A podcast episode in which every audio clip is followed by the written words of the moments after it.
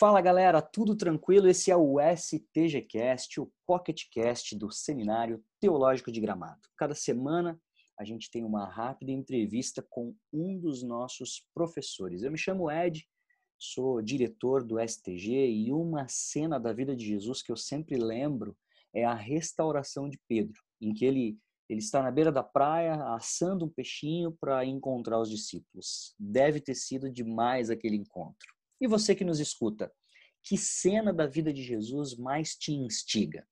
No episódio 008 do STGcast, o convidado é o professor e pastor Samuel Dati. E aí, Sami, querido, como é que vai? Que cena da vida de Jesus te faz refletir?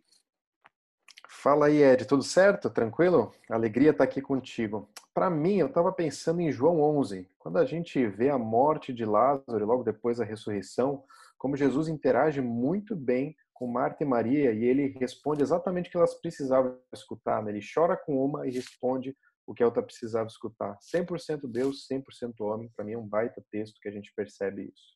Que legal. Começamos em alto estilo, hein, Sami? Gente, uh, o Samuel Dati é graduado em Análise e Desenvolvimento de Sistemas pelo SENAC RS e possui licenciatura em Teologia Pastoral pelo Seminário Bíblico Palavra da Vida. Atualmente, é pastor de ministérios na Primeira Igreja Batista em Porto Alegre, a Conde, natural de Porto Alegre e casado com a Sofia, pai da pequena e linda Elisa. Não errei nada, né, Sami? Exatamente, isso aí. Beleza. Então, você que nos ouve, o Samuel lecionou essa semana a disciplina Vida de Cristo é, para os alunos do Live Beyond, os nossos queridinhos, o primeiro ano da graduação em Teologia do STG. Mas chega de enrolação, Sami. Vamos para as perguntas, que é o que interessa. Primeira pergunta. Para começar assim a botar um, um, uma lenha na fogueira. Quantos anos Jesus tinha, Sami? Quando morreu? Era, eram 33 mesmo? Mas uma excelente pergunta. Depois tu pode me confirmar também. Um dia a gente vai saber na eternidade. Acho que a, a boa pergunta, a, a, boa resposta dessa é que primeiro a gente vai estudando um pouco mais e a gente percebe que provavelmente Jesus nasceu antes de Cristo. Tá aí já uma grande questão, né? Possivelmente ele nasceu entre a 6, 5 antes de Cristo, porque foi onde Herodes o Grande, que mandou a morte das criancinhas lá em Belém, que foi o ano ah, pouco antes dele morrer, que ele morreu em 4 antes de Cristo. Então tem alguns que dizem que possivelmente ah, depois dele começar o seu ministério, encerrou seu ministério na morte, seja com uns 36 anos, algum período assim, mas ninguém tem uma convicção, uma confirmação, né? Provavelmente não foram nos 33 anos, essa é a verdade. Olha aí, hein? então estamos aí quebrando a sabedoria popular da idade de Cristo, né? Quando o cara faz 33 anos, sempre tem algum amigo piadista para dizer a idade de Jesus, né? Exato, deve ter gente com a idade de Jesus e nem sabe, esse é o pior. Exatamente. Eu, por exemplo, estou com 36, né? Vai que. Exato.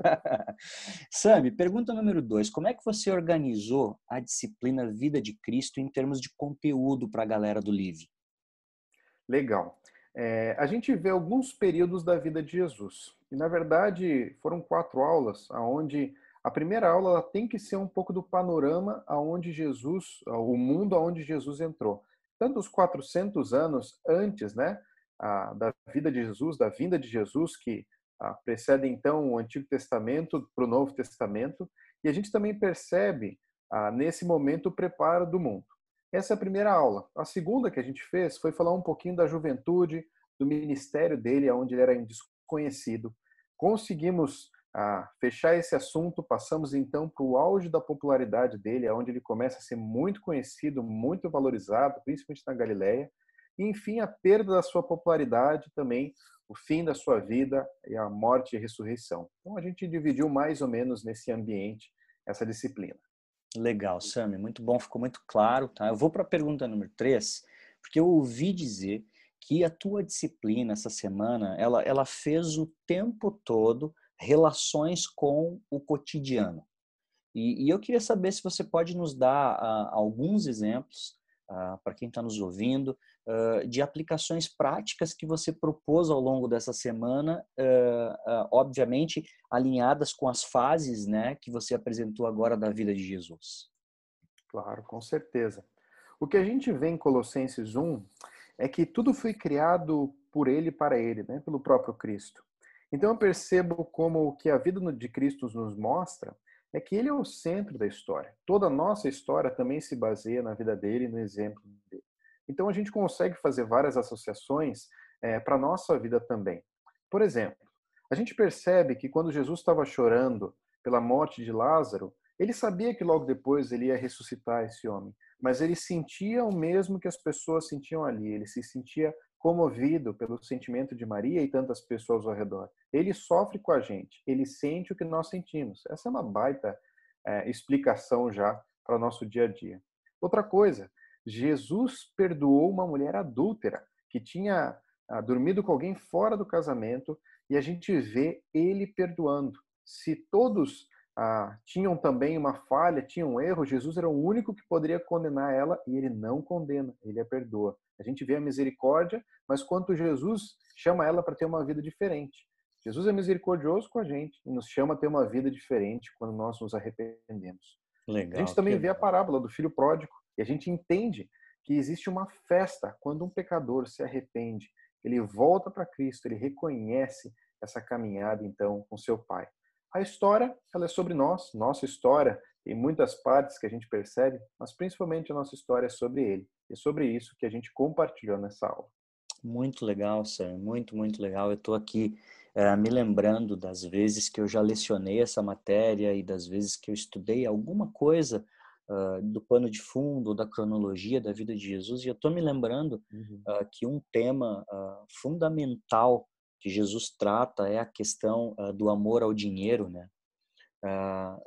do, do amor pelas riquezas, pelas posses, pelo dinheiro, pelos bens, e como ele ao longo da vida, através de parábolas, de ensinamentos, né, das narrativas, como ele vai deixando claro que nós não temos como servir a dois senhores, né? Como como uhum. essa aplicação fica clara ao longo da vida dele de que a gente deve ter uma vida abnegada e usar os nossos bens, o nosso tempo, os nossos recursos uh, para o reino, né? Eu acho achei muito interessante uh, esse diálogo que tu foi fazendo de várias temáticas com o cotidiano, para a gente não ficar só com aquela o, o, o, Jesus histórico, né? O que foi que aconteceu Exatamente. lá, né? Cara, que legal. Exatamente. Uma pergunta uh, número quatro, Sam, seria assim: quais bibliografias e, e, e instrumentos podem servir de apoio para o estudo aprofundado do tema? Legal. Eu acho que talvez há anos atrás era bem mais complicado a gente ter recursos nesse sentido, né? Hoje em dia, você tendo boas fontes, tendo uma boa direção, na internet você acha já muitas coisas. Mas deixa eu dar algumas sugestões de alguns livros que eu gosto que eu usei para principalmente aplicações sobre esse contexto e também que falem sobre essa trajetória, né? Legal. Então, o primeiro livro que eu posso sugerir é um comentário é, expositivo da Ragnos, que é do Hernandes Dias Lopes. É um comentário excelente, muito prático. Ele vai desenvolvendo a cultura da época, mas também formas práticas em que a gente pode trazer isso para a nossa vida, os princípios eternos, né? A gente vê também a série Cultura Bíblica, aqueles livros que a gente brinca que é o vermelhinho e o azulzinho, o azulzinho Legal. do Novo Testamento, Sim. onde diversos autores falam sobre isso. Ah, e também tem vários outros livros sobre a vida de Cristo, como do Irving Jensen, mas também a Atlas Bíblicos, tem diversos outros recursos que hoje em dia, você tendo uma Bíblia, por exemplo, em ordem cronológica, já te consegue facilitar muito esse entendimento, né? principalmente dos acontecimentos da vida de Jesus, as marcas desse ministério também. Então, acho que essas algumas sugestões, dentre várias que a gente poderia colocar também. Legal. Se você está com o celular na mão, com um bloco de notas, seja como for, não esquece de anotar isso ou uh, voltar um pouquinho aí no Pocket Cast para uh, ouvir de novo essas dicas. Mas, Sam, agora eu vou te pegar de surpresa. Eu não te mandei aí essa quinta pergunta, mas ela é uma pergunta muito simples, muito fácil. É por que, que hoje em dia a gente deveria estudar a vida de Cristo? Que diferença que isso pode fazer uh, na vida do ouvinte que, que uh, entende e que decidiu em algum momento da sua vida ser um discípulo de Jesus? Legal. Ed, deixa eu dar o mesmo exemplo que eu dei na sala de aula, tá? É, tem uma das histórias do Sherlock Holmes que ele está conversando com o cara Watson. Então eles passam por uma escadaria e ele pergunta para o Watson: Watson, você viu e percebeu e observou aquela escada? Watson responde: Sim, eu observei a escada. Então Sherlock pergunta quantos degraus tinha aquela escada. Watson, obviamente, diz: Eu não faço ideia. Sherlock diz então: tem 27 degraus em cada lado, um dos lados é um pouco maior que o outro. Isso é observar. O que, que eu percebo sobre isso? Muitas vezes a gente, como ah, filhos de crentes ou pessoas que já estão na igreja há muito tempo, a gente já leu vários textos, a gente já olhou sobre várias, ah, várias vezes o mesmo texto, mas muitas vezes a gente só viu, mas não observou. Para mim, eu acho que a grande necessidade da gente estudar a vida de Cristo é quando você começa a observar de forma muito mais profunda o exemplo que ele nos deixou, quem ele era e quem de fato é aquele sobre qual toda a história do mundo, a humanidade está alicerçada. Para mim, essa é a grande profundidade de você não só ver aqueles textos, mas observar os detalhes e o que eles falam para a tua vida também. Legal, Sami. É, me, me, veio à mente aqui a, a gente tirar realmente o holofote de nós mesmos, colocar o holofote na vida de Jesus, para que através desse olhar a nossa vida possa também refletir o amor dele, a graça dele, a misericórdia. Muito legal, legal mesmo. Sami, muito, muito, muito obrigado por participar do STGcast com a gente. Uh, eu espero que em breve a gente possa nos encontrar, colocar o papo em dia, né, junto das patroas, né, da Elisa. Então, com certeza, muito, uma alegria muito participar. obrigado. Legal. Gente, antes de dar tchau, eu preciso falar do CAB, o curso de aperfeiçoamento bíblico. É, é o nosso programa modular que ocorre uma vez ao mês, sempre aos sábados, na Serra Gaúcha. Só que, durante a quarentena, a gente segue no formato online.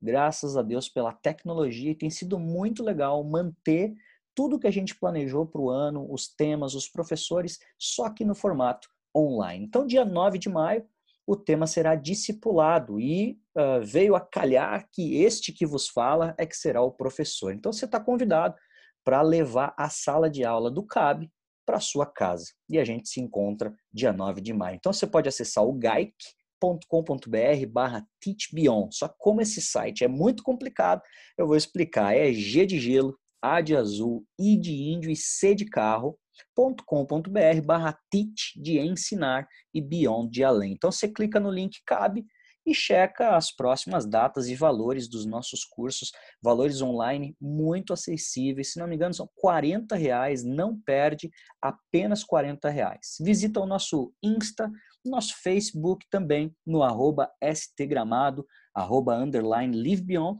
e acessa o site da teachbeyond.com.br barra stg para conhecer melhor o Seminário Teológico de Gramado. Muito obrigado pela sua audiência. Sami, valeu, um abração. Valeu, forte abraço. Valeu, gente.